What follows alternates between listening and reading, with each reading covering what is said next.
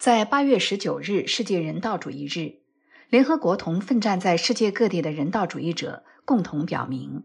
我们无论如何会坚定不移地为所服务的社区提供人道主义援助，无论他们是谁，无论他们身处何地。一位来自中国的人道主义者郝楠通过联合国新闻的采访，分享了他参与人道主义救助工作的经历。请听特约记者杜佳的报道。郝楠从二零零八年汶川地震开始做志愿者，之后辞去了牙科医生的工作，全职投入人道主义援助工作。医生的动机是救死扶伤，对吧？这其实也是一种人道精神的体现。但是人道援助呢，它有另外的一种这个意义在里边。啊，这种意义，它它的它的这种内涵可能跟做医生的这个工作内容不同，但是它的起源是一样的，它也是一种人道工作者。所以我并不认为自己在职业的选择上，从根本的意愿上有什么区别，只是说人道援助它更多的侧重于自然灾害的啊救援工作，那么只是工作的对象和工作的内容不同。那么我觉得从个人的角度来讲，我更愿意选择啊，在灾害当中去发挥自身的这种能动性和贡献一份微小的力量。我们现在的工作呢，就呃，我们试图去了解啊，灾害对人和社区啊造成影响的机制是什么。就好像说，医生在治疗疾病之前，需要先了解疾病是怎么样影响人体的。所以实际上。虽然我不做医生了，但是还在尝试用医生的思维和医生的啊工作手法啊，尝试去回应灾难所造成的各种各样的问题。那么在了解了啊灾害对人和社区怎样造成影响的基础上，我们才能够去理解在灾难当中社会与人到底会产生什么样的需求。那么这些需求又可以通过哪些行动去给予回应，可以更好的帮助受到灾害影响的人和社区更好更快的恢复？郝楠目前是卓明灾害信息服务中心负责人，致力于重大自然灾害的灾情信息管理。从2008年在汶川地震后第一次做志愿者工作开始，郝楠就注意到信息不对称、资源不匹配，给救援工作带来了阻碍。当时在新闻上啊了解到了灾害的严重的情况的时候，我自己个人就完全坐不住了。当时考虑到我自己是啊有医疗的背景，那么在灾区呢会有很多人当时正处于伤痛之中，我觉得我的专业性是可以帮到很多的这个和其他人不一样。我们见过。啊，鲜血淋漓的场景，因为这这对于医生来讲是一个啊平常的事情，但是对于普通人来讲可能就比较困难。但是到了成都以后啊，就发现说实际上更严重的问题是信息的高度不对称，后方的愿意出力的人特别特别多，全国有几十万志愿者涌到灾区，但是他们到到达灾区之前，其实对于灾区的情况是完全不了解的。所以在当时就决定在成都留下来，放弃去用医生的这种身份去帮助别人，而是先去解决灾区的需求和后方的资源不匹配的问题，然后从此就开启了我们这个十几年的这样的一种以解决信息不对称为切入点的这样的一个志愿服务。因为我们发现沟通信息不对称也是能帮到很多人的，甚至比我们投入到现场里边还能帮助到更多的多的人。比方说，灾区当时是什么都缺的，但是灾区的范围很大，整个汶川的灾区呢长会达到两百公里，但是在这么大的范围里面，到底哪些地方受灾是更严重的，在当时几乎是没有人能说清楚的。那么在灾区现场里面，到底缺什么样的物资，在灾区之外也是几乎完全无法获得的。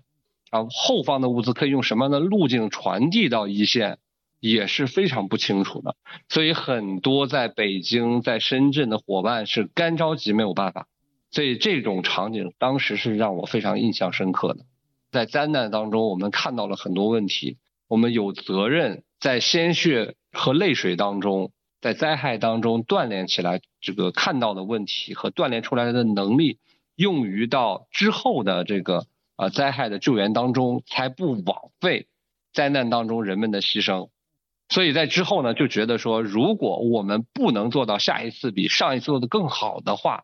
就是一种遗憾和一种愧疚。所以在之后呢，就不断的去寻找解决这些问题的办法，在这个过程当中，就不断的去想办法去学习。二零一七年，郝楠有机会到联合国人道主义事务协调厅亚太办公室工作了一段时间。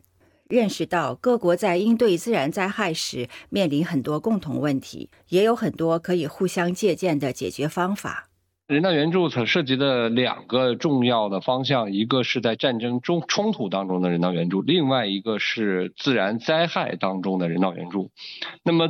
中国是世界上灾害最多的国家之一，也是受到自自然灾害影响啊损失最严重的国家之一。所以，实际上在中国有非常丰富的应对啊自然灾害所造成的危机的这样的经验啊，这种实践是非常丰富的。因为应对的是同样的挑战，全球应对自然灾害，其实自然灾害在各国它是没有国界区分的啊，这是人类本能的对于自然灾害造成危机的一种反应。我个人的观点是，志愿精神其实根植于人的本性之中，它首先是出于自自己的自发的。意愿去参与到救助他人的行动当中，那么这样的一个动机实际上是人类固有的本性之一。所以从这个角度讲，在危机当中涌现出来的志愿行为，它本身就蕴含了人道援助的基本的精神。郝楠认为，社会有自我修复的潜能，解决危机的资源和力量都蕴藏在社会当中。遇到重大灾害时，社会的自发行动体现了它的自愈功能。郝楠分享了他和伙伴们在民间救援工作中的具体经验。在中国这几年的一些自然灾害当中，我们每一次灾害都能看到志愿者积极参与的身影。可以说，在所有的自然灾害所造成的啊危机当中，志愿者的身影从未缺席。因为互联网的发展。使得啊很多的年轻人从线上参与危机协作的啊做危机协作行动的可能性大大的增加了，所以他的志愿服务的形式有了一个很大的变化。正像疫情当中，全球也都有很多互助型的线上协作志愿组织的发生和这个行动。我们在灾害当中呢，从宏观、中观、微观几个层面上面啊，从不同的这种尺度上面去试图汇总的。全面的去描述在灾区范围里边人和社区的最急迫的需求，然后把行动与资源与这些需求匹配起来。比方说，在生命救援阶段，我们会启动紧急求助信息平台，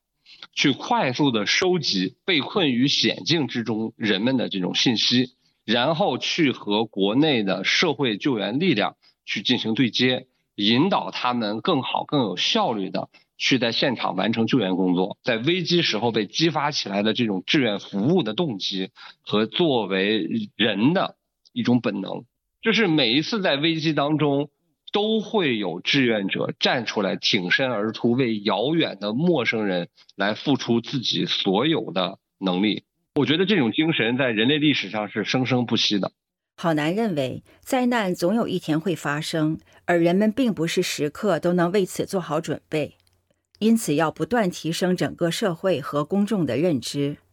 而人道主义者正是担负起这个使命的人类守望者。现在气候变化的大背景下，造成气候灾害啊频度越来越高，强度越来越大，危机越来越多。呃，灾害和疾病一样，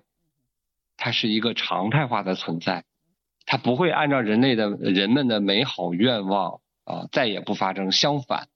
这个在未来一定会有新的灾难去发生，所以时刻都需要有人为此准备好。人道工作者更多是这个世间的守望者，他们需要时刻准备好，在灾难发生的时候挺身而出。这是一种觉悟，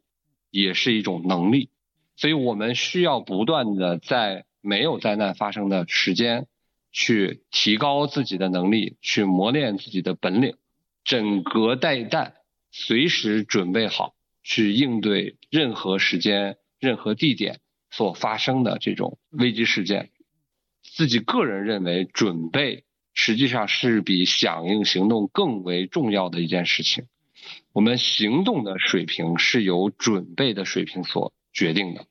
所以，一方面要提高啊专业的、职业的啊这种人道工作者的数量，